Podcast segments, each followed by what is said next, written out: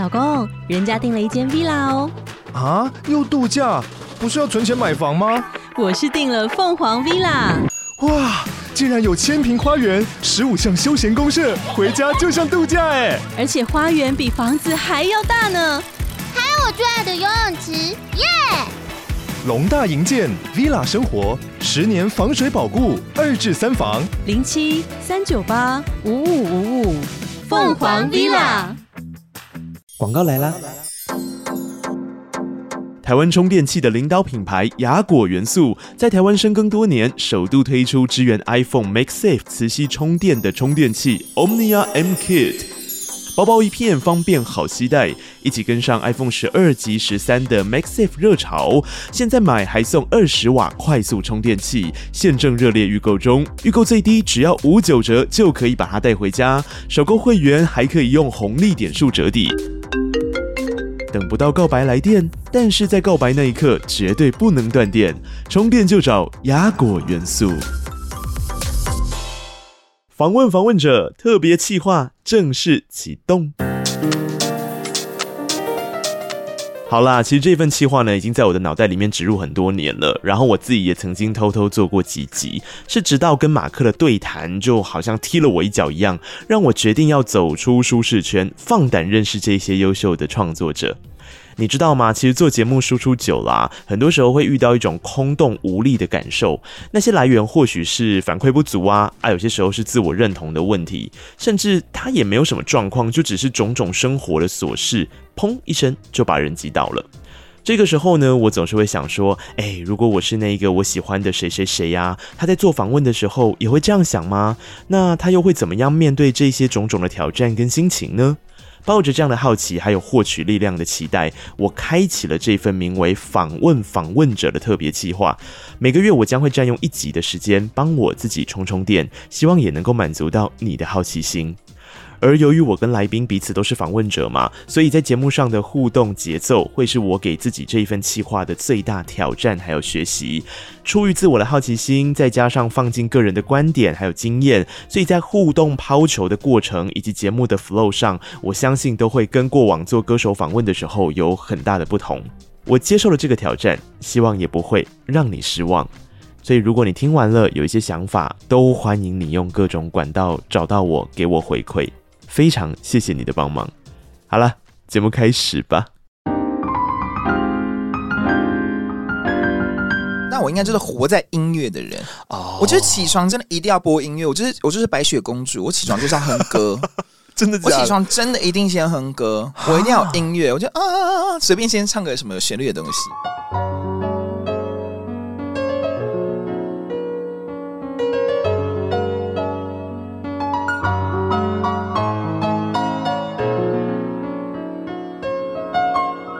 记得告白才有未来，欢迎收听告白那一刻。嗨，我是内克，希望你今天都好。通常呢，每次开场的时候，我都会讲这个来宾的一个特点或是一个画面。但我今天不晓得为什么，我在想开场的时候，我都只想到我自己。我自己的那个时候是怎么样呢？那是一个小时候，大概国中的时候吧。然后脑袋里面的画面是我一整天的作息。我们是要上课吗？那跳过上课的部分，下课开始呢，不是在电视机前面看《金刚战士》，就是看《美少女战士》。可是其实我那个时候最期待的还有一个是，很多电视台在整点之前播 MV。的那两分钟，当我发现在这个两分钟的时间里面，我会看到那些 MV 跟听到那些歌曲的时候，我就觉得好享受哦。然后再来慢慢的往电视的后面频道转的时候，就发现出现了 Channel V 还有 MTV 的时候，真的那就是我这辈子最感谢有电视机的时刻。我想今天这个来宾也是，我觉得他后来啊长大之后在做的事情，就有点像是帮大家守住那个时期的美好，然后开启。下一个时期的期待，现在就让我们欢迎。我真的不知道他有多少称呼，但基本上我们今天就是叫玩兽天后。让我们欢迎娜娜大师。耶，内克好，观众朋友大家好。好啦，今天这访问结束了，都完售了，还要聊什么呢？哎，很幸运呢，很幸运呢、啊。因为就在我们录音之前的几个小时前吧，就下午我们录音的时间是晚上，然后大概在下午不知道两点还三点的时候，我就已经看到娜娜大师 PO 出了一张只剩下一张票的一个状态。对，然后后来过没多久就完售。其实我原本没有想要抛，就是倒数那些几张票，我就想说，就默默的，就是有缘人就去买吧。可是就好像有人发现说只剩十三张，然后又有人发现说只剩十张，然后就越来越多人在响应只剩几张。你说全世界都把它当成是跨年，是不是？没有到倒世界，就是某些有看我频道的观众这样子。好好，我我我在想说，因为我的频道很多的听众都是很喜欢听流行音乐，特别是华语流行音乐的听众朋友，嗯、你们一定都对娜娜大师不陌生，对不对？对我来讲，娜娜大师基本上就是飞上云端的那个人，因为他在做着自己频道从零到有的时候，其实我一直觉得他是抱着一个非常明确的想法跟目标，但我不知道那个目标的滚动式修正到最后是有多少的理性计算或是感性的状态导进去，但总之他现在在一个我觉得是他最美丽的一个状态，就是怎么可以做自己喜欢做的事情，然后很自由自在，然后真的就是你有没有想过我前面所讲的那个画面啊？就是我们小时候不是都会好像很欣赏某一个歌手，很欣赏某一个艺人，是，然后就梦想着，哎，如果有一天有机会能够分享他的音乐给大家，没有特别想过这件事情，但是我我以前也真的是很像很变态，会到处去分享自己喜欢的音乐，没错啦，因为我以前以前还有录过自己的录音带，因为我也并不是广播人啊，我就自己录录音带，然后里面就可能就是我已经忘记内容是什么，大部分就是我可能讲了一些话，然后祝福那个人生日快乐，然后再插播一些歌曲，我想送他歌曲。我的天啊，你小时候这么浪漫？不浪漫，我觉得很恶心。收到人作何感想？那重点是里面的歌是你自己唱还是？我一定有自己唱，因为我那么爱唱，嗯、但是我应该也有真的纯播歌的状态。他并不是送给喜欢的人，是送给朋友。对，送给朋友。那这是一个很浪漫的事啊！人家神经病。我觉得收到人就是礼貌性的，不失尴尬的微笑吧？怎么会？可是我我觉得我们那时候应该都有一种强迫大家。我小时候啊，其实我不知道有没有跟听友讲过说，说我就是之所以后来会走广播，然后会做流行音乐的 DJ 这件事情，跟我小时候追星有很大的关系。嗯，其实我小时候非常喜欢的，就是我刚刚说最爱那两分钟的时间，我就是狂看的人。那时候是我二零零三年的时候，你猜是谁？二零零三年出道，许慧欣啊？不是。男的女的？女的，黄湘怡？不是，哎，零三年出道，那年她二十岁，二十岁三月的时候，你有访过他？我访过他，他最近有一些话题。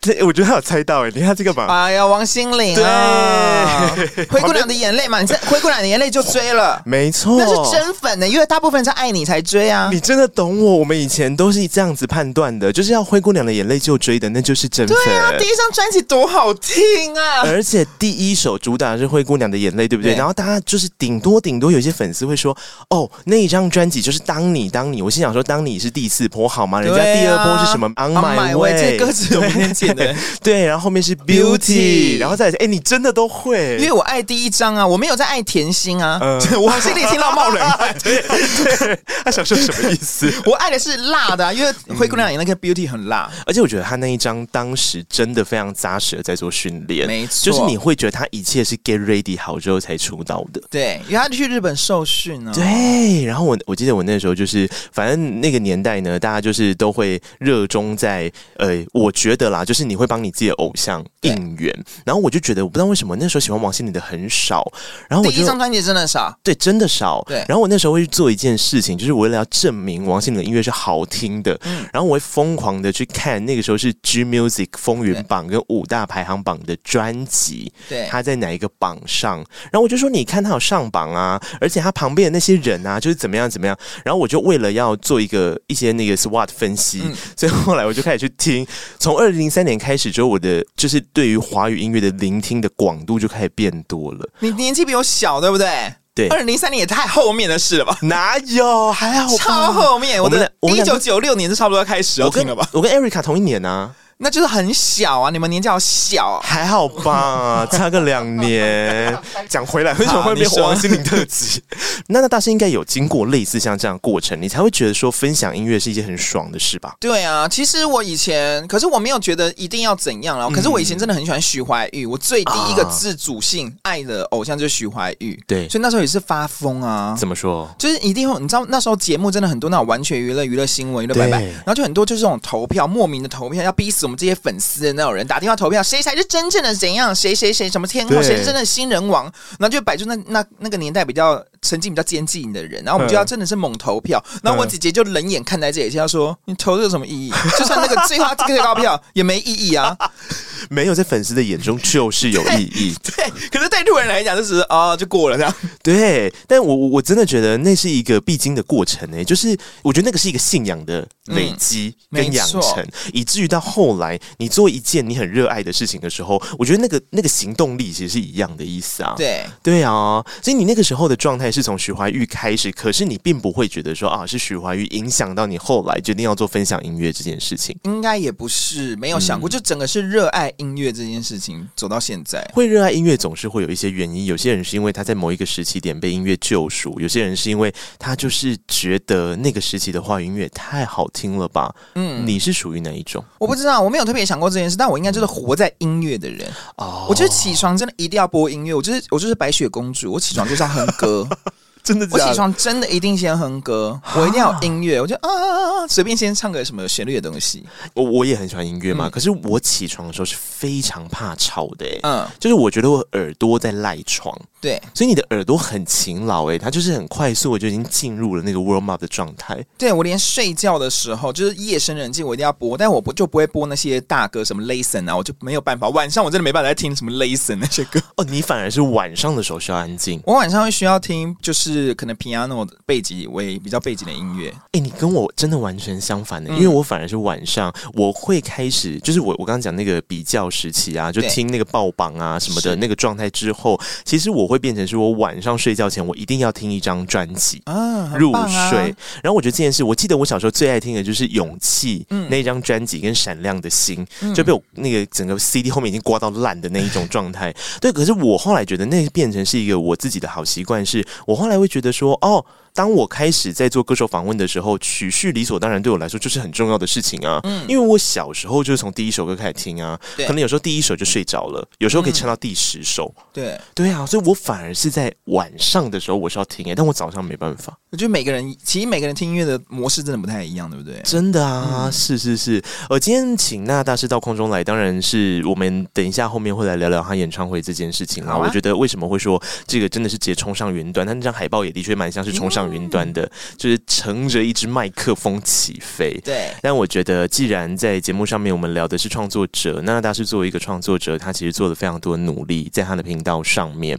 但我自己，如果是说我自己，我第一个看娜娜大师影片的内容，反而不是你的任何一支跟音乐有关的，嗯，因为 Eugene 就是 UG，他去上《美少女战士》，对。然后我那时候看，然后我看了，我才发现这个频道，因为平常也是不看 YouTube 的人，对。然后我就觉得。天呐，他们怎么这么好笑？那时候只是单纯的觉得很好笑，嗯、然后就非常的有共鸣。然后后来才发现，其实娜娜大师在做他的频道的时候，是以音乐为主体。然后你真的会觉得说，怎么有人可以把音乐分析的那么透彻？哎呦，没有啦，我根本不懂音乐啊，我就是爱音乐而已。你自己在一开始做频道的时候，其实并不是先走音乐这个频道，对不对？不是，嗯，就是拍笑话。就是可能一人分饰两角，然后演笑话这样，嗯嗯，然后就是没起色，然后到了有一天突然七月七日了，然后我又很爱唱歌，然后因为所以你就唱了七月七日情，对，因为我想说至少搭个时事可能会有人理吧，哎，真的有人理我哎，真的是七月七日晴，对，所以那是我第一个翻唱的歌曲，然后就是而且那天我还发烧，可是因为我的想法是我错过这个，我要明年才可以唱了，我现在发烧也没关系，我先唱再说，因为七月八日唱毫无意义。对呀、啊，因为大家就可能不会理七月七日，就不会那个过了，那个时事已经过了。嗯，然后我一唱那个东西，就是第一个破百赞，嗯、很小的一件事，对不对？大家自己私人脸书也可以破百赞，好不好？所以我第一次破百赞之后呢，我就发现，哎，也许唱歌是音乐，这个可能是有有机会对我的频道是有帮助的。嗯，所以就开始陆陆续续唱一些彭佳慧啊，然后戴爱玲啊那些鬼哭神嚎的曲。嗯，然后就真的每个都破百赞，嗯，我就知道哦，大家喜欢听我鬼吼鬼叫。所以你其实，在抓方向的过程，一开始。不是寄出音乐这件事的原因是什么？因为我就不是音乐人啊，而且我唱歌也不是真正的，你知道，真正的会唱歌的也不是啊。嗯，然后我就想说，那怎么可能走这个？要比我厉害的还有一百万个吧？就是会有点觉得说自己毕竟不是专业出身的，对。但可能平常跟别人聊天讲话的时候，觉得还蛮好笑，很多人笑到你知道东倒西歪，可能讲笑话或者玩笑话，可能是我的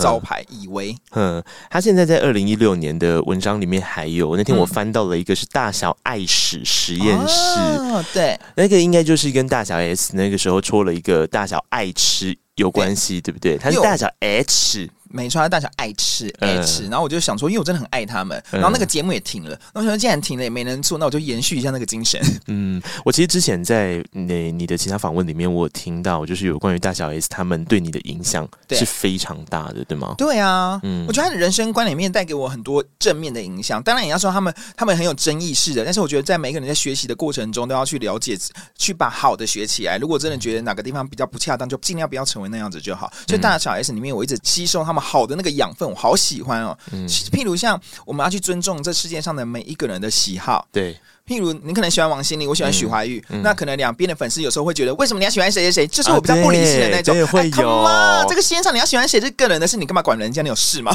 就是要去尊重每个人的喜好，这样子。可是一定会有自己能量比较低落的时候。有一些负面的状态出来吧？我还好哎、欸，你都不会有负面状态、啊，我就睡一个觉，吃个饭就好了。因为我超快，你你是转念转很快的那种人。因为我脑袋真的很小，我真的是不停的在说我脑袋很小的事，我听一听，然后我就很容易忘记，然后隔天起床我只想要吃什么而已。嗯，我就真的觉得算了，我就是一夜马上好的那一种。好佩服你哦。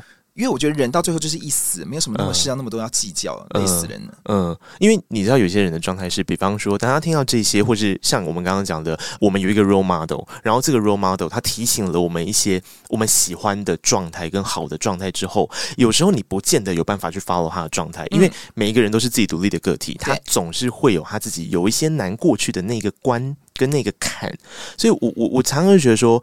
因为有一种崇拜是，你知道你做不到这个样子，嗯，所以你很崇拜这个人是这个样子，嗯，你有遇过这种状况吗？可能有嘛。克里斯汀的唱法我永远做不到，就是你知道 technology 那个，就是你知道技巧那方面我真的没有办法了，完成他那件事情，这就远远的做不到，嗯嗯，那就做不到啊啊，怎么可能做得到？啊？我们喉咙就长不一样，他的天生机能就不一样，嗯，他可能十几岁的时候就有有那个想法可以做到那件事，我们到三四十岁都没有办法，那就没办法，那干嘛一定要？你从小就是这么没有，就是渐渐的，嗯，因为我当业务，业务出身，对，保险业也很容易看透很多事情，因为他可能要经历很多的人情冷暖，然后所以我就觉得那就是很容易看开很多事，我们很容易掉 case 啊，明明就已经要签的 case 都掉了，那你要难继续难过嘛？难过还不是掉？嗯，我就觉得那就赶快找下一个，那就赶快找下一个机会出发。我那天特别截了一个一段他之前那个大侠。爱史实验室里面的一段话，他说呢，这是二零一六年五月三十一号，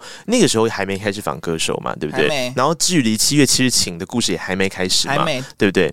那个时候呢，他就说，他每天起床的第一件事情就是打开 YouTube 看我自己的影片点阅率多少了，诚心诚意谢谢每个看我影片的人。我一直想散播欢乐，散播爱，觉得多做什么一定可以让这个世界更美好，所以我选择了成为一个影音创作者。当看到自己的宝贝在这这些平台上面逐渐被越来越多人喜欢的时候，靠，很爽！我要成为影响世界的那个人，我爱这个世界。早安，大家一起做很多美好快乐的事情吧！真的好像好像那种漫画女主角的话哦。对呀、啊，你要想哦，就是白雪公主起床之后，她先唱歌，然后唱完歌之后，她就开始写这一段。对啊。你的人生怎么这么正向啊？我没有正向，我每天都在骂人。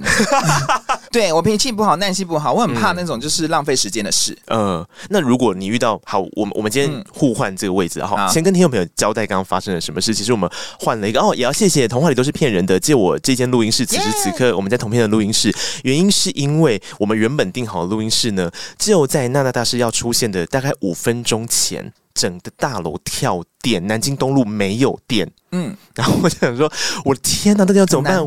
对我，我我真的是第一次遇到这个状况，好险我们还没开始录音。然后那时候我们就在想，那因为刚刚 AD 在旁边，我就说 AD 救我，借我录音室。然后我们就千里迢迢的过来了，就是同片的录音室。如果这个时候你是我的话，就假设你的团队好，例如我随便举一个例子，要放 like 徐怀钰，然后忽然间遇到了，就是你们的工作室跳电，你要怎么办？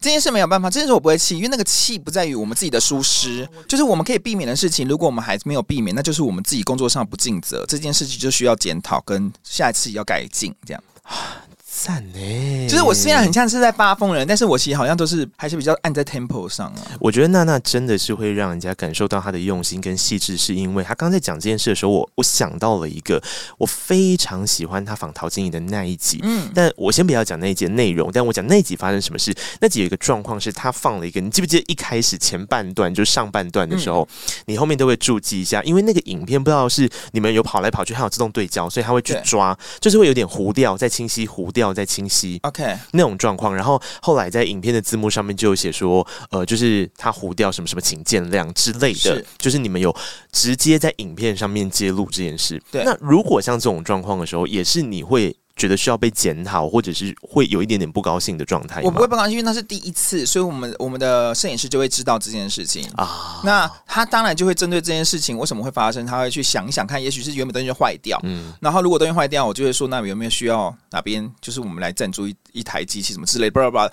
但是就是他处理完之后，这件事就没发生，那就很好啊。嗯，因为我觉得第一次每个人都一定会有无心之过，对，而且这也不一定是他的错啊，他就是突然坏掉，先就是你骂他也没有用，你骂他还是坏掉啊。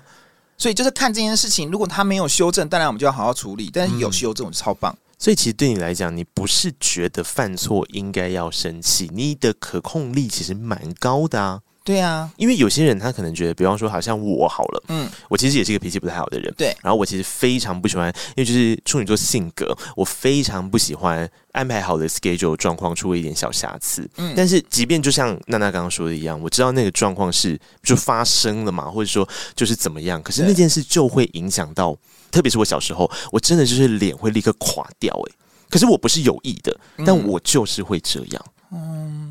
可是，就每个人还有每个人要学习的地方，啊、也不一定这样是不好啊。嗯、因为也许你这样就可以产出很有效率、很有完美品质的东西啊。嗯、我就会有一些你知道很多瑕疵在里面。就每个人期待的东西不一样啊。嗯、我期待的是我要快乐的做这所有的事情。那你如果在这样的状况之下，究竟那个不耐烦跟生气的场合跟状态会是什么？我觉得密切工作的比较容易遇得到，像经纪人就一定遇得到，因为经纪人要跟我讨论事情太多、太细、太繁琐，我的 tempo 又超快，他的 tempo 又又偏慢，那他其实蛮，就是我们这件事情是蛮可怕的，就是我们俩也都在学习啦。嗯、但是我觉得最好的方式就是放手让他去做的时候就不要过问啊，因为授权就等于信任加支持。但是如果是一个业务出身的人，是会擅长授权的人吗？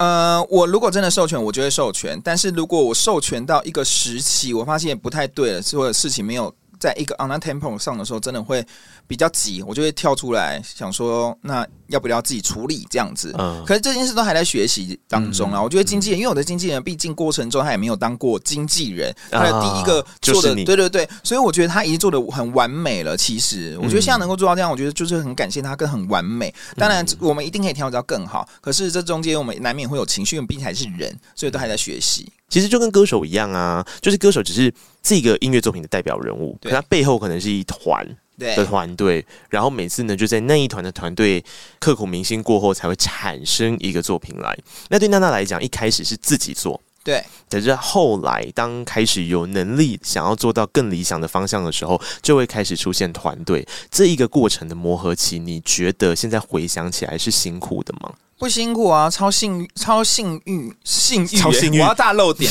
超幸运。我看讲中文真的很难，然后英文又不会，我去死了，开玩笑。哎、欸，那重点是因为我觉得我身为一个音乐节目，我那时候做到，譬如我访问到李玟，访问到莫文蔚，哇，就是很多人没有办法想象的那种大咖明星。可是因为我真的也不是音乐人，所以我也很不懂任何的收音。可是因为音乐节目没有好好的收音，根本不知道在干嘛，就一团糊。然后重点是我那个时候也没有，我我跟我经纪人就真的没有跟唱。唱片界的人真的只做唱片人的人认识，然后所以这真的不会收音哎，然后我还就硬买了一些有的没的，然后花了几几万块，然后最后也是收的一塌糊涂，然后直到真正认识到阿超，然后真的请阿超帮忙，但阿超也没有真的收过这种 live 的节目，要不然就是歌手啊，对，啊、他就是平常就收的就是歌声嘛，嗯嗯、就是演出，嗯、呃，就是录音室，然后所以他也是第一次想说，那我来试试看，嗯、所以我们所有人就是这样子摸索着试试看，然后摸到现在，终于才我。觉得有阿超的加入，才真的比较像是一个真正的音乐节目，音乐类型的。当然，我们都非常喜欢这个 idea，咔嚓戏嘛，就是我们就是心甘情愿做这件事。可是我觉得在选择的时候，旁边一定会有非常多的挑战也好，或是杂音也好。因为你现在打开来 YouTube 上面，或者是 Pocket 上面，其实做音乐类型的频道并不多。我觉得以这个破这么大来看的话，嗯、它其实占比非常小、欸。诶，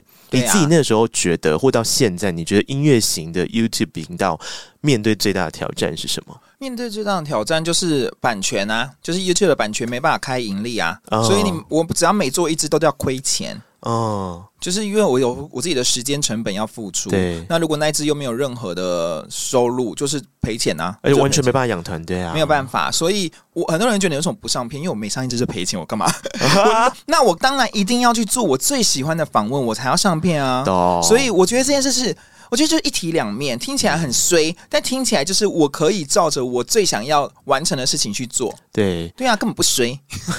那听起来就是我，我觉得有些人会觉得很矛盾嘛，这矛盾怪物什么意思？就我就好衰，我也要参加什么邪教人，永远到正面。对，没有。可是我觉得版权这件事，我完全可以理解。我真的觉得版权这件事情呢，其实做访问的时候相对好处理一些，因为歌手本人就出现在现场。我觉得当然还是有处理哦，其实还是有很多细节要对。可是我觉得最担心的就是，有时候我们常常在做比较分析型，或是像娜娜她自己的音乐畅聊室，那是一个单口讲的内容，所以他会去引用到那些资源、那些声音、那些歌曲。那当然你，你你说对啊，我就是在推荐他们而已。但谁管你是不是推荐或不推荐？对，版权的问题就是很难解决。没错，你到底怎么办？那就是对方的东西，他要不要给你用是他决定的。嗯，所以当今天对方要你下架，你就只能下架。嗯，那我不知道他们怎么会对我那么好。嗯，因为像很多我用到版权的状况，其实那个版权公司或那个版权粉丝专业都会在转 po，呃，你就直接分享。就对我。并不是，我不一定是真的访问到他们的歌手啦。嗯、有时候我只是引用，我之前有聊过什么蔡依林啊、孙燕姿啊、萧亚轩三大天后的一些故事，嗯、然后就会有那些过去的版权公司就会把他说：“哎、欸，来可以来看这支影片哦，你没有提到我们这个这些歌曲，好哦。就是”我我我当然我只能说这件事情不一定是百分百之百正确，嗯、但是因为的确我在上面也没办法，有程度没办法盈利，他们也知道，他们可能就知道这是真心在推广。有时候那个就是一个。不是你拿捏很难，真心的脸非常明显啊！你做节目的时候就是真心两个字就写在脸上。对，当然也不能说你真心就百分百前面的事情都对，你知道吗？这件事情就也不是这么解释的。嗯，对。但是我相信，如果你有在看影片的人，你可以从中感觉到，如果你今天是版权公司的厂商，你会怎么做？对，你你会你的选择的。对对对，我我觉得这件事真的非常难，即便到现在，我想都还是一个非常花时间要处理的事情，对不对？没错。那除了版权这件事情之外，我倒觉得说，呃，娜娜大师的影片。里面有一个还蛮厉害的地方，这个就是我很好奇的事情，因为娜娜并不是，哎，你不是学剪辑或者是电视出身的人，对不对？机械，对，可是他的剪辑非常流畅，哎，而且你弄得有点像电视节目的做法，你有发现吗？我没发现啊，嗯，很像电视节目，我只是以一个很急躁的人在剪。嗯 我只要没耐心，跳跳跳。我只要看到觉得天哪，也太难看了，我把它剪掉。哦，讲话中间有停顿，我很想剪掉。哦，然后除非他在讲感性的东西，感性东西断断断就不太好。但是如果只是在平常在诉说一件事情的时候，嗯啊啊，我都尽量把它剪掉。我受不了那些嗯啊。可是我觉得你的那个 bridge 很强，就是有些人剪剪剪剪剪就变跳接啊，就是跳一下跳一下跳一下。你知道，我有时候会发现还是有会跳接的时候，可是有时候没办法。而且你有很多花招可以补，我觉得可以跟大家分享一下。比方说，去找部长啊。哦、来串一下啊，对，然后中间用一些字卡过去啊什么的，很移花。就是我觉得要补上不够完美的地方，就靠一些其他东西，因为他录完的东西已经是录完了，你没办法再去补救了，嗯、那没办法补救，那懊恼也没有用，那就赶快再用别的方式让它更好。那你在录这些东西的时候，一个人的时候，当然可控性很高嘛，嗯、因为我们做单口，然后我们想要怎么调整，我们想要怎么剪接，但。你刚刚有提到一个很大的重点，也是我这一次想要跟娜娜大师请教的一件事情，因为我们是广播人出身，嗯，所以我们跟唱片圈基本上有一定的在以前工作的时候就有接洽到，他们也多多少少知道说，哦，我是谁，然后呃，我的风格大概会是怎么样，这件事情是比较好理解的。可是，如果照你刚刚说，你们一开始跟唱片公司那一块的人脉根本就是都没有的时候，怎么衔接起来的？这个超难的吧？可是我觉得现在真的是自媒体时代，嗯、因为我没有真的自己去接触他们来吗？我不敢这么完全的说他们来，可能中间我的经纪人也有接，你知道中间有认识到一些不同的朋友嘛，刚好有关了。嗯、但是我觉得像第一个周慧来的时候，那时候是华研唱片公司，是直接就是寄信到娜娜氏的 mail 里面，就说呢，呃，今天周慧有想要跑宣传，然后你这边是不是可以怎样怎样怎样怎样怎样？周慧是不是荒谬的上了两次？对，而且还在同一个唱片的宣传，有必要跑两次吗？真的骂周慧？不是，我跟你说，这真的会造成主持人的困扰。哎，就是我前面已经倾囊全出了。哎，但是因为我一开始没有娜娜大哥听，我现在节目比较长久，叫娜娜娜娜大哥听。呃、一开始是音乐教室，嗯，因为音乐教室的第一就是有请周慧来，哦、他就来分享怎么唱歌。不是你教他唱歌吗？不是，不是，我教他唱歌是戴爱玲。哦、OK，那个是在更之前，一直乱教歌手唱歌。然后上完音乐教室之后，他们就说周慧要再来，哎，嗯、周慧想要再来宣传，嗯、黑胶又出黑胶了。然后我就想说，那怎么办？那我们来唱一些别的歌好了。啊、然后才变得那唱了很多歌，就很像一种歌厅。所以就是因为周慧，让我们有了娜娜大歌厅这样子。哦，因为我跟你分享一下，我们就是从广播出来的人，嗯、基本上我们很容易跟唱片公司是怎么样互动的。好了，好啊、因为唱片公司的互动可能多半会有几个状况啊。第一个就是说呢，我接过一个情形哦，是我特别做了一个企划，然后就是你你知道吗？像 YouTube 就觉得什么什么叫特别做一个企划？每一集都蛮是特别的企划，对，没有。但是因为广播大部分就是常态型的聊天跟陪伴性为主，对不对？所以呢，其实我们很容易遇到宣传跟我们讲一些事，事是可不可以专心聊音乐就好了？嗯，然后我就觉得很不可思议，因为什么叫做？专心聊音乐就好了。我这一份计划里面不也是专心的在聊音乐吗？但是专心聊音乐的节目有十个，那你要做出一个自己的节目的特色来的时候，你总是要有一些不一样的环节。嗯、你知道我们以前在沟通的时候是会遇到这种状况。我相信、欸，哎，对呀、啊，你都没有遇过这些状况。我觉得，因为 YouTube 的节目有一点点让人家明白他在干嘛，哦、因为他已经有一个影像，他、嗯、然后那个艺人来做什么事，他就已经明载在上面了。但你之前，比方说第一个是周慧嘛，那前面没有 sample 的时候，他们没有跟你要 round down，一定要，我到现在还是给 rundown，对啊，所以很。可是我呃，我现在的 rundown 我真的很感谢唱片公司，基本上都没有人会去调整。嗯、那前期的话，因为我可能还有做过自己的音乐教室，那我觉得音乐教室它是一个对歌手来讲很棒的发挥，所以他们可能也觉得有趣，也不太需要调整。因为让周慧来教唱歌，大家就觉得那好，那你想学学看，合理。对，然后之前还有林玉群啊，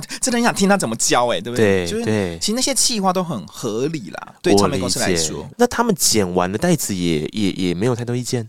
通常不会有，哦、我记得，除非真的大走光吧，应该没有、欸，没有，我记得没有。可是我记得，我记得第一次的时候是真的有，因为封面照，哦、就是 YouTube 的封面照这件事对我来讲是这么小的事情，可是也许对唱片那个公司来讲，这这这是很严重哎、欸，嗯、因为他会一直在首页之类的。嗯嗯、对，我们就有真的有一些小小的 argue，但是我觉得是过去了。嗯哼，嗯。那那你你自己这样子，比方说在我们现在所看到的娜娜大师，包含娜娜大歌厅、嗯、这个经典的单元里面，其实娜娜会做一件。事情就是扮装嘛？对，你决定要扮什么？这件事会先跟他们讲吗？会提，会提，会提，会。因为我们还是有办过可能会出事的状态，然后最后有改。就是有些艺，我有时候要扮另外一个艺人，那个艺人并不是我访问的艺人，只是跟他有有相关，但那个艺人出事了，不适合办了。懂懂懂，那这个还蛮合情合理的啊，对，很合理啊，我都觉得很合理啊，应该会叫我们不要办吧？不叫我们不办才奇怪吧？我个人是最困惑动力火车啦。你说为什么？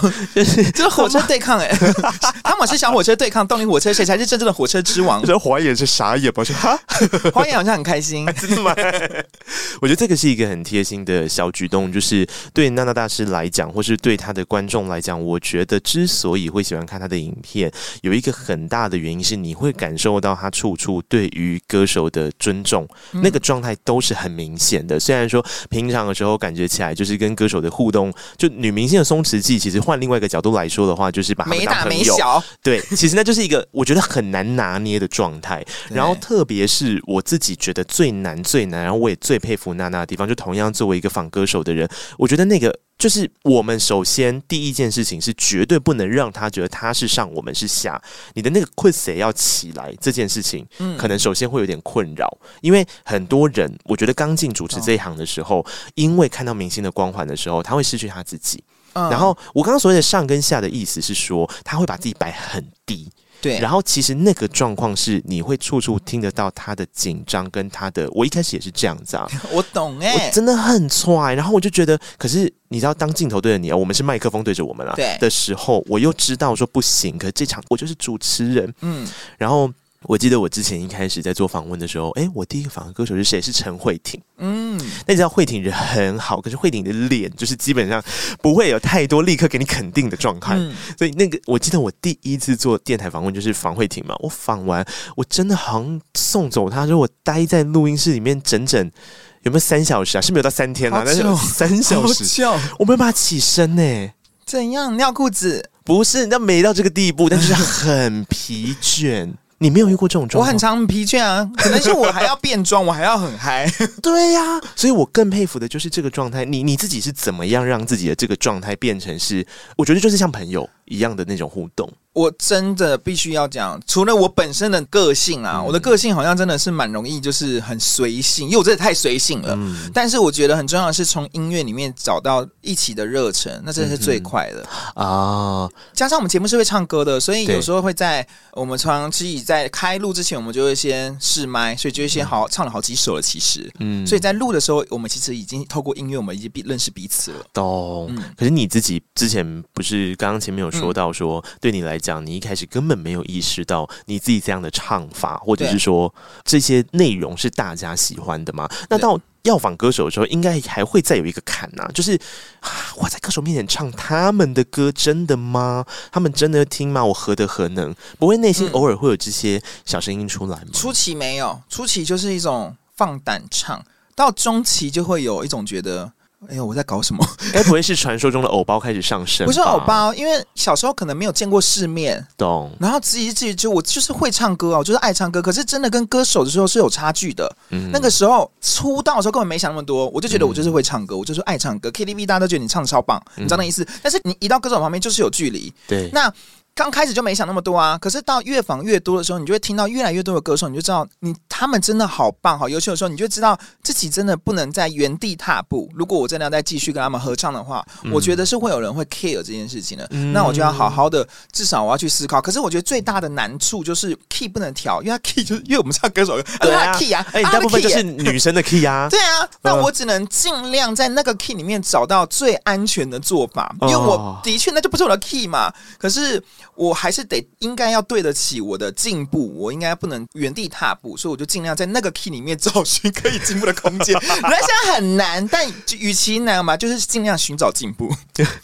嗯，所以后来包含，比方说阿超进来，其实多半也带着这种小小的企图心吧，就是让这个节目的音乐专业度更高一些些。啊，这是一部分，然后一部分是阿超真的很有才华、嗯、哦。我以为你是说一部分就是我唱不上去的时候，麦克风可以给阿超，没有阿超更唱不上去，阿超是男人的 key，但是因为我真的就是很感谢阿超，除了他的那个收音嘛、嗯、之外，他还很多的 part 都会有帮我们弹琴，是，然后我觉得天哪，这就是好美哦，好像就是、嗯、你知道吗？公式的节目。很有质感啦，是以为。那就是因为阿超也是很有才华的人，嗯、我就觉得能够让他发挥，让更多人看见，嗯、这就是这是我觉得很美好的一部分。好，面对来宾的这件事情，我觉得刚刚这个娜娜大师真的做了一个很，我觉得如果你今天是希望能够。好好的做一场访问的主持人，我今天其实有一点点像是在交流的心态啦。嗯、我觉得大家也可以理解到说，其实要访问一个歌手，你在尺度的拿捏，我说尺度并不是说呃新三色或者是正经的尺度，不是这个。我觉得就个人风格立出来之后，根本不会有尺度的问题。但难度是在刚刚所讲到的，到底怎么样在跟他互动的过程之中产生火花，然后那个火对，而且而且每一个来宾他的个性都不一样，所以你应该是要先想着我的节目是。什么？他是来上娜娜大师的节目，他并不是娜娜大师要去访问他。嗯，我我觉得其实那个东西是观众感受得出来的，那就是一个我们所谓的节目风格。他为什么跟主持人之间可以这么密切、这么有关联的原因？但我觉得最大的一个想法是我以前在做业务的时候学过了。那我们的主管都叫我说，你一定要把客户当成是世界上唯一的伴侣啊，所以我我只要在录那一集之前的那一周，我都把它当做我世界上的唯一。你真的跟我很像，我这件事也是。对啊，你就要把他的所有的好给全世界知道，不管你透过什么方式。对，而且我之前在做访问的时候，如果访问到是团体或是乐团的时候，我还会更分裂。到底要一次拥有五个这样，就是还要同时都喜欢他们，因为要做到个别性的差异，就是你要尽量尊重他们每一个人的专业。所以，比方说像访乐团的时候，当然如果他今天是一个鼓手，他就不是出 vocal，然后你疯狂的在讲好 vocal 的话，其他作何感想？其他当然可能习以为常，不一定作何感想。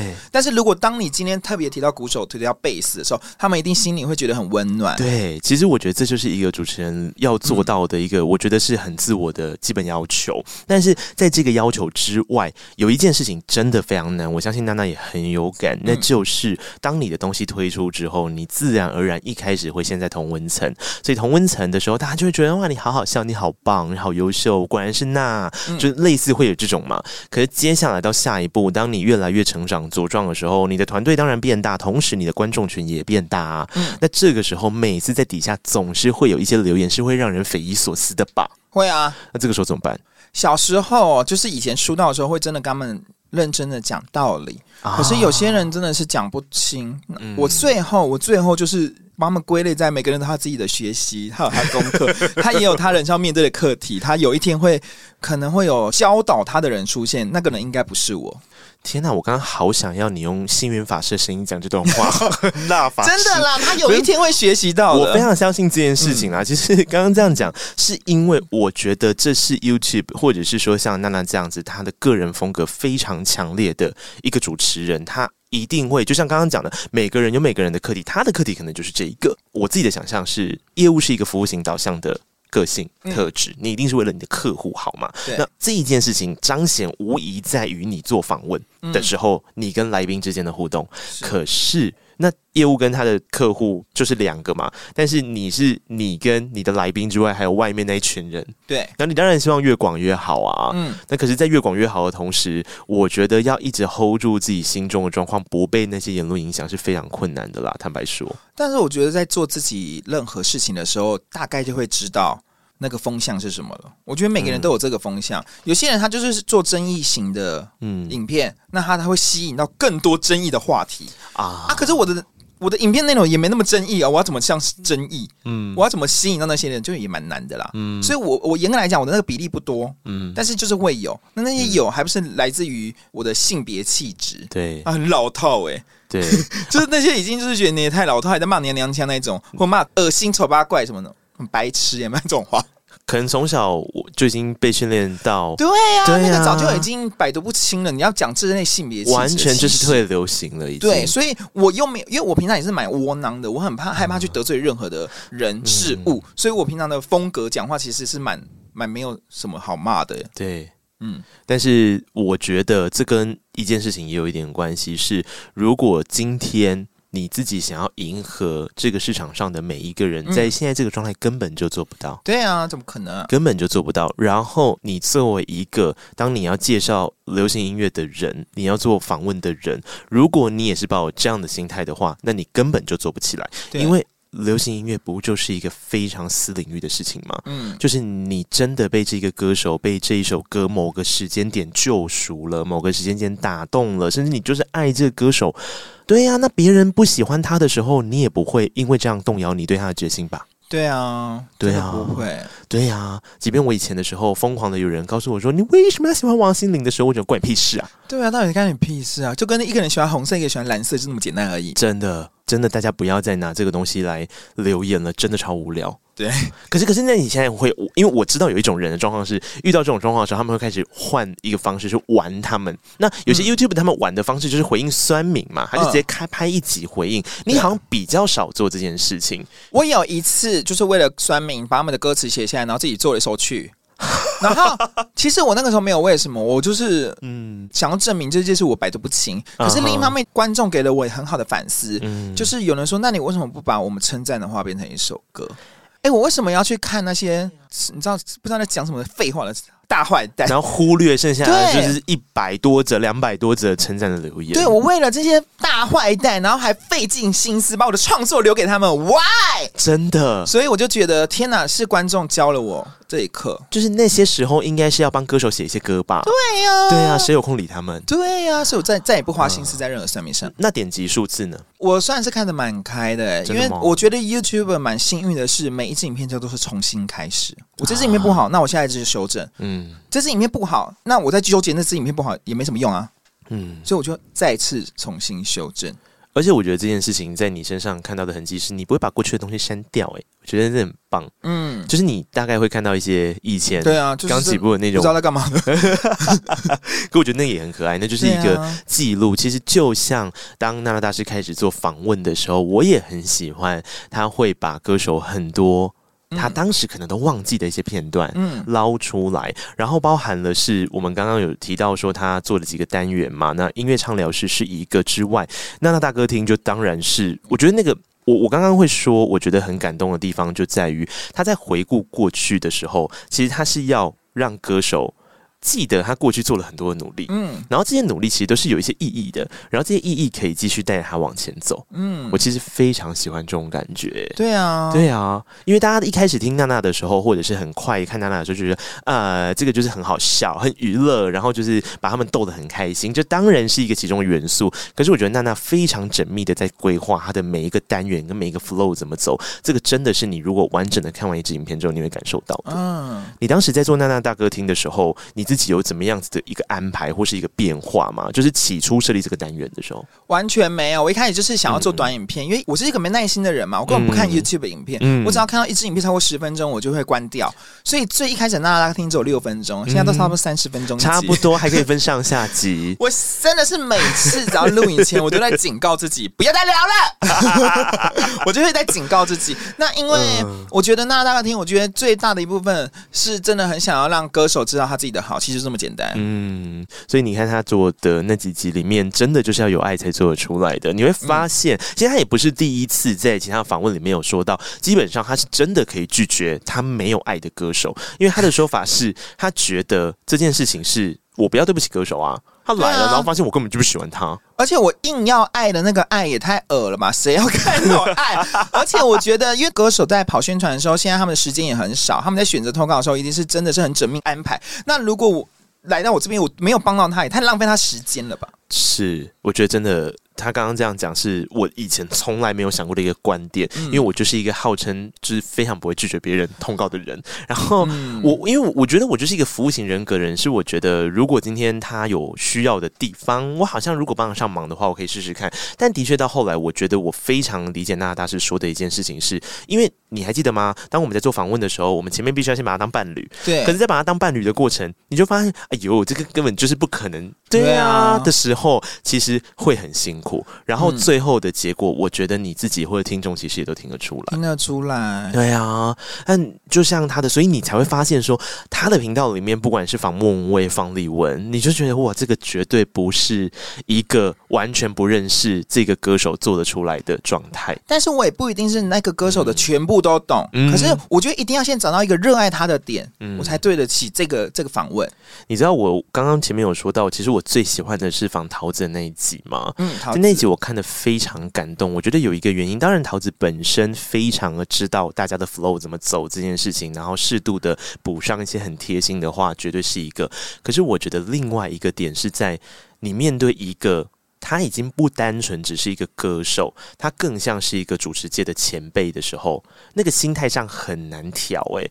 对。我，我如果是你，我那集的声音绝对整个是紧到不行，就是我的声音会直接缩起来。嗯，对，绝对是那个状态，因为我一定会太紧张，我没有办法哎、欸，我完全能理解啊，他气场这么强。就是我们是一个主持晚辈，一个主持资深天后，哎，对呀、啊，我其实也是抱持这种想法，嗯、但是因为对我来讲，他就是音乐人，我还是把那集锁锁定在他是音乐人，我好，他的音乐好棒哦，他的音乐主持这件事情，嗯、就好好聊音乐，就活在那个世界了。嗯，但是像有一次我在外面主持一个慈善晚会，然后他是嘉宾，哎，嗯、我当下就觉得天哪，天哪！因为台上就是对话，可是因为那个主持的活动就是让我更主持，我没有那我我没有音乐的成分展现那么多，嗯所以我会真的就活在那个主持下面，我就觉得天哪天哪，他真的就是相对让我比较紧张，在节目上相比的话，是是是，他那那一集真的很好看。我觉得如果你到现在你还没看过娜娜大师的影片的话，嗯我很喜欢那一集，你可以去看一看。但他有上下集哦，他就是娜娜刚刚说的，做了一个小时的一集啊对专访。哦我想说，哇，他把 YouTube 当 Pocket 在做，哎，一个小时，好痛苦。可是真的非常的精彩。谢谢然后我我刚刚会这样讲的原因，是是因为我知道主持人的压力非常大，可是他居然让陶晶莹说出，我觉得你某种程度舒缓了我的压力，你只要自我享受，管他是什么状态，观众也会跟着享受。Oh my god！我觉得如果我今天是你，我真的会感动到爆炸。当下，因为他是当下讲的，哦，真的，我都已经忘记这件事。他当下这样讲，哎，因为我记得的是，我后面还有记得，就是曾经在你节目上访问过你的马克，嗯就他有去上他们的节目，就陶子有去上马克啊，的节目，对对对对对对，然后他有在那个节目上聊到说，我前几天去上娜娜大师的频道，他让我发现，就是唱歌其实可以很纯粹。，Oh my god！我觉得这就是等于是在外面说我的好话，然后我就天哪天哪，我的妈哦！然后呢，我的粉丝还是我朋友就传嗯那个录音档给我，对就是说，哎、陶子以前在别的节目称赞你，然后我觉得很感动，这就是我们做节目我觉得最快乐的地方。我觉得那真的是那一集让我看到太多的能量在流嗯谢窜。谢他说：“我一有一天我要让你们看到三十年、五十年，我还是会站在这里。”这是桃子姐讲的。然后你后面有对这句话做了一些呼应。然后我觉得最有意思的事情是我刚看完那一集的时候，我想说：“哇，YouTube 如果有金钟奖，他绝对这集要拿去报。”他就给我在底下写说：“这一集就是应该要报金钟奖吧？很可惜，我们就是没有符合规定。”你的那个节目简介里面，我快要笑死，而且那也太有默契。我想你就是如果转成那个在广播平台上播，在电视上播的话，就是绝对入围。那集的节奏太好了，谢谢。我真的作为一个传统媒体的的人，我只能这么说，我就觉得这个真的是你。我觉得很多时候我们在讲传统媒体跟新媒体的时候，往往喜欢拿来做比较。可是如果你今天是用心做一件事情，最后所呈现出来的感动度不会分它是传统媒体或是新媒体，对其实那是一样会很 touch 别人的事。但是我必须要讲，我成为是一个新媒体，我觉得很幸运的地方是我们嗯并没有被传统媒体一定要固定发一支影片的时辰这件哦事情。这倒是对啊，因为你只要一变固定的时间，你就必须在那个时间蹦出东西，不管你有没有热忱呢、好，那我现在问你，如果音乐万万岁跑来跟你说，我们下一季要开始，我想找你当主持人，但是我们一次就是它是一条带状的节目，我们一天要录五集或四集，你可以吗？我可以啊，虽然我有那个力气，我呃，我必须要说，我还是得尝试看看，我才知道。我是一个就是还蛮勇于尝试的人，所以我必须尝试。但是如果我发现这件事情虽然对我事业有帮助，但对我的心是消磨的，我就不会再继续做了。我一定要让热情维持在一个状态。因为娜娜的片其实上片的速度以 YouTube 来说真的超慢，很多 YouTube 它是周二更诶，对呀、啊，或者是周更，呃，天天更，天天更，日更，日更要修，那个真的太要修了。对，我我觉得光是 Podcast 我都没有办法花那么多的力气，因为因为你要做功课，你要做准备，然后你你要做很多前置上面的事情，就已经够消磨你的力气。对。不是热情哦，可能是力气，因为你做这个很很很很开心嘛。但问题是镜头一开，然后你拍完之后，有些人甚至他会动刀剪辑。比方说你现在剪剪辑，应该还是要过你这一关吧？我就都自己剪了。对呀、对呀、啊，所以我觉得那个真的很累，那个是一个 flow 哎、欸，那是一个流程哎、欸，不是只有你镜头前看到有啊，对啊，脚本拍、嗯、拍摄就是摄影师嘛，现场录影，嗯、然后去回来要剪辑上特效，嗯。嗯，真的太辛苦了。然后他的单元还好多，他后面还有一个其实是我自己很喜欢的单元，嗯、就是他卸下了那一身华服之后穿着睡衣，穿着很 casual 的方式跟他的来宾聊天。那个单元叫做“你现在好吗？”对，你真的，我觉得那就是一个让人家看到娜娜很温暖一面的节目单元。可是其实，其实内容的确是很荒谬，因为毕竟他就是拿着一只鱼在里面的杯子，在跟詹文婷干杯。对对，那那是一只斗鱼吧？对，就是为了要呼应那个。你知道当时我们还想说要不要买一只真的斗鱼，然后后来就有人说也没有必要吧，你买一个假的鱼就好。那只是假鱼，是不是？是不是？所以根本没必要买真的斗鱼啊！我以为是真的，因为那个那个单元其实你虽然给你看到的感觉不一样，但其实它就是娜娜大更新啊。没有没有没有，我觉得还是有不一样的地方。其实它一模一样，只是在于它的形象，嗯、我我觉得有点偷撇步啊，小撇步。因为其实我的字体就会变不一样，然后我的旁白就请部长先休息，啊、我就用自己在引言的概念，人家自以为是一个主播，但是去颁奖典礼，对，因为我我又我就不是那种人，所以我一用那种东西就会有点好好好笑，好好像又有点震惊，有点恶心。然后整个色调，然后因为去掉华服，穿上睡衣，他就给人家完全切到另外一种氛围。嗯，但其实节目内容根本一样啊。嗯、就 如果硬要讲，其实节目内容是一模一样的，这样、嗯、就就是为了这个歌手量身打造音乐内容这样。其实我觉得那个东西呢，就有一个很重要的关键点，是在每一个歌手他每一个合适的状态，你特别想要提到的内容。对，那因为娜娜大哥听他所提到的可能是 maybe 他有很多的作品，然后叭叭叭叭叭叭叭，你看那个整个架上是满满的。嗯、可是你最近好吗？他可能是某一个时间点，他被大家听见了，可是忽然间有一阵子，因为各种的原因，这个这节目上面每个来宾你都会问嘛，因为一些原因，他可能消失了一段时间再回来。我觉得光是来宾的特质就很值得让他们分开的、啊。没错，对呀、啊，因为这东西会影响到一件事情，是你在感觉到这样子的内容之前，他已经先帮你做好了一个环境，做好了一个空间，让你进入那个状态里面去听他们的故事。对，你就会听得更专注吧？我觉得是，所以我觉得这个单元是很有意义。我那时候看到他开张第一集是沙哑嘛，对，我觉得娜娜真的很棒哎。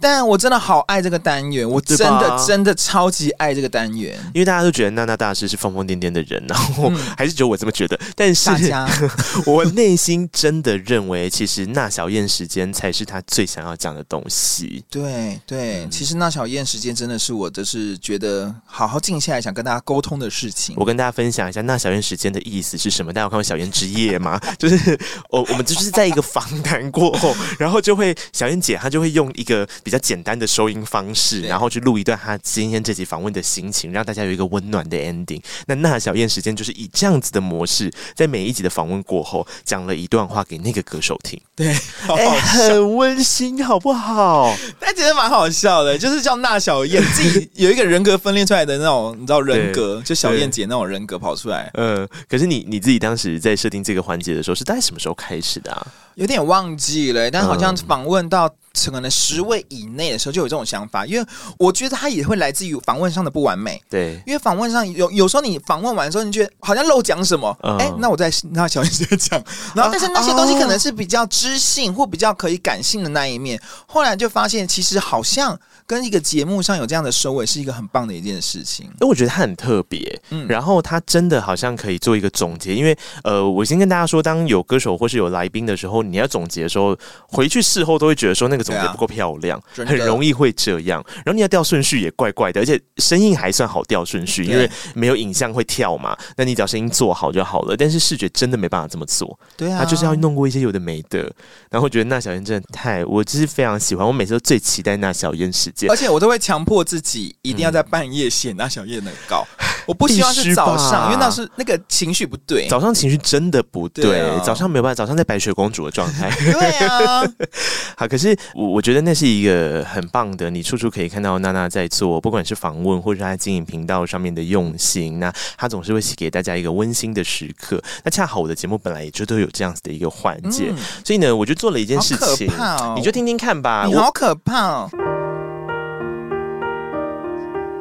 亲爱的娜娜大师，恭喜你终于等到你个人的首场演唱会了！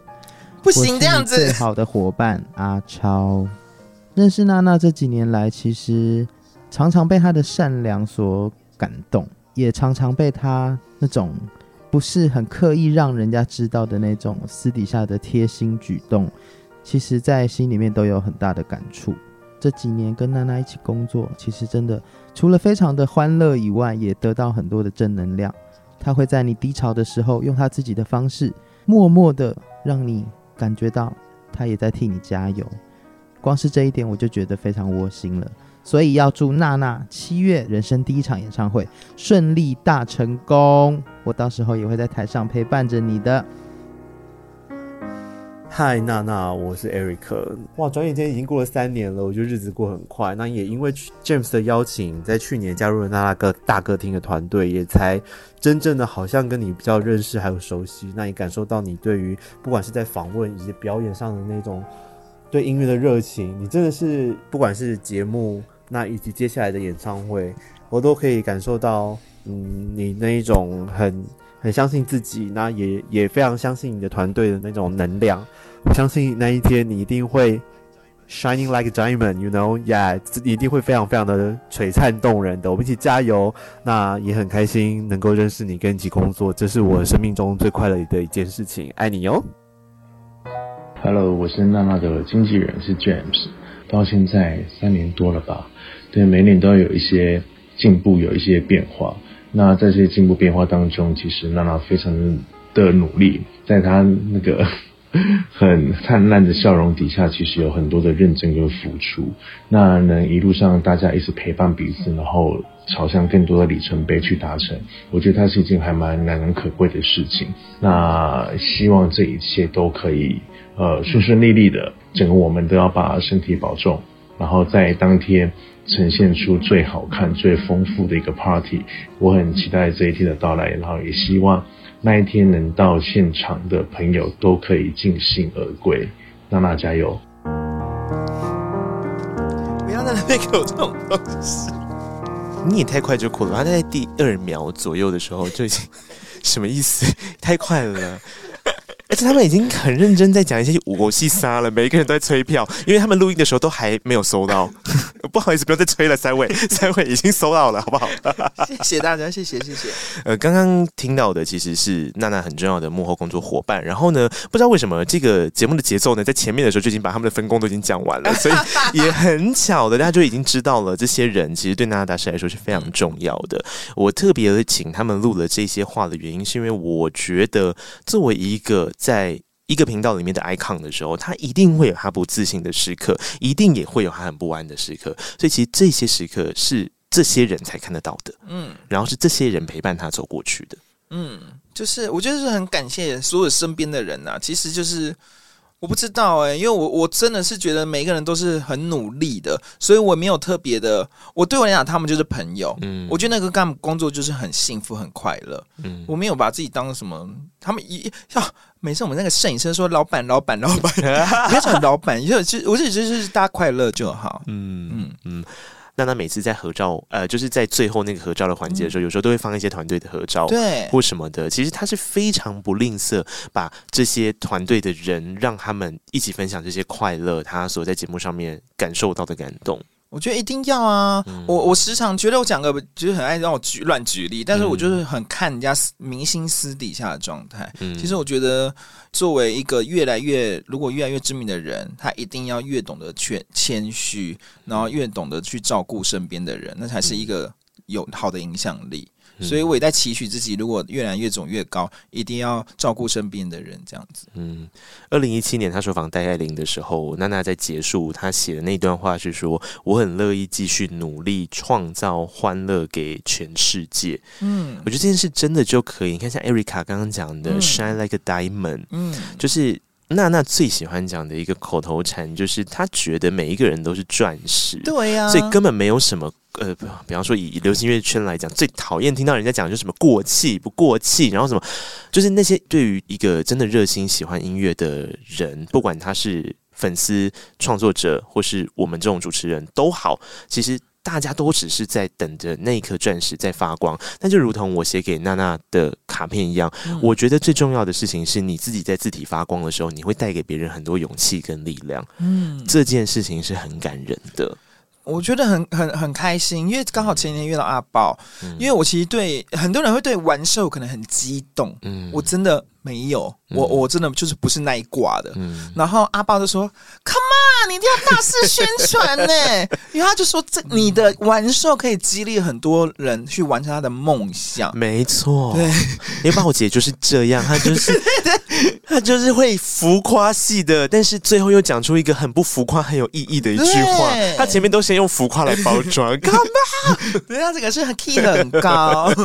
对啊，可是的确啊，就像我刚刚所说的一样，嗯、我觉得不管这一次的完售，或是刚刚三位，其实他在里面都有提到的演唱会，其实花了很多的力气在做安排。那这个也真的算是娜娜，我觉得是从小到大的一个梦想。嗯，其实以前做过这个梦想，嗯、但后来就完全就断掉。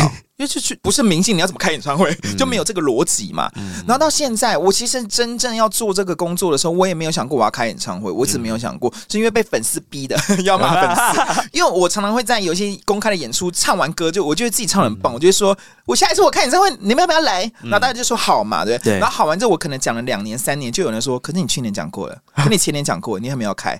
那就觉得天哪，真的有人把这件事当真，那我得真的为我讲的话负责。这样，我觉得真的会当真啊！你在开什么玩笑？当然要当真啊！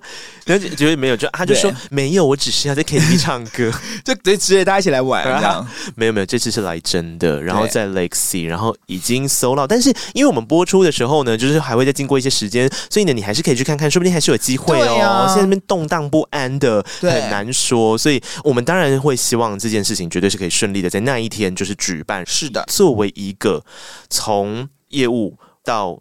开始做主持，然后一步一步，他找到自己真的核心信仰。其实那核心信仰也没什么改变过，可能就是小时候在录音带跟大家分享的那个状态，到现在，他其实只是换了一个不同的形式、不同的载体、不同的舞台。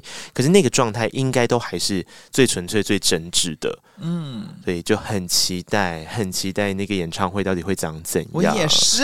你现在已经有办法透露一些了吗？我觉得就是你会在我的 YouTube 的各个系列里面看到，可能哎，竟然他会来当来宾哎，这样子好酷。有不同的系列会有不同的来宾，几套衣服，三套啦，不衣服不会太多，衣服不会太多，因为 Legacy 就已经不是只是硬要换衣服的那种。我我我以为你会就是先去确认一下 Legacy 过往最高纪录是换几套，就是要跟他齐。我并不想，我要我要唱歌，我那边在换衣服嘞。有些人觉得这样华丽啊，我没有，我们其实我没有很 care 服装啊，但是我必须很感谢这次帮我做服装的朋友。对啦，我相信他也不会穿着一件黑 T 就上台啦。对，哎，结果发现有一套真的是 白 T 啦。啊，今天真的非常谢谢娜大师到空中来聊天，然后这是真的是我的荣幸，因为我从很早之前就，因为我们周边其实有很多共同的朋友，然后我觉得就一直很想要找一个机会，然后其实那个机会是想要跟大家分享说，当我们很喜欢音乐的时候，我们怎么样变成现在这个我们还蛮喜欢的样子，然后希望你有一天你也要记得一件事情是，只要。你不要忘记你自己是一颗钻石，你就不要再管其他的事情了吧。你喜欢的事情，你就去享受它，享受那个当下你最好的状态。没错，这样就好了。谢谢娜娜大师，谢谢内克，谢谢，下次见，拜拜，拜拜。哇，你真的听完这一集的节目了？那表示你真的是我们的忠实听众哦。非常谢谢你！现在可不可以让我要求你多做一件事情？请你到 Apple Podcast 点下五颗星，然后留下你的评论。你也可以到 Mixer Box 找到我们的节目啊，那就可以在下面留言跟我们互动分享哦。各大平台也别忘了订阅，才不会错过精彩的每一刻。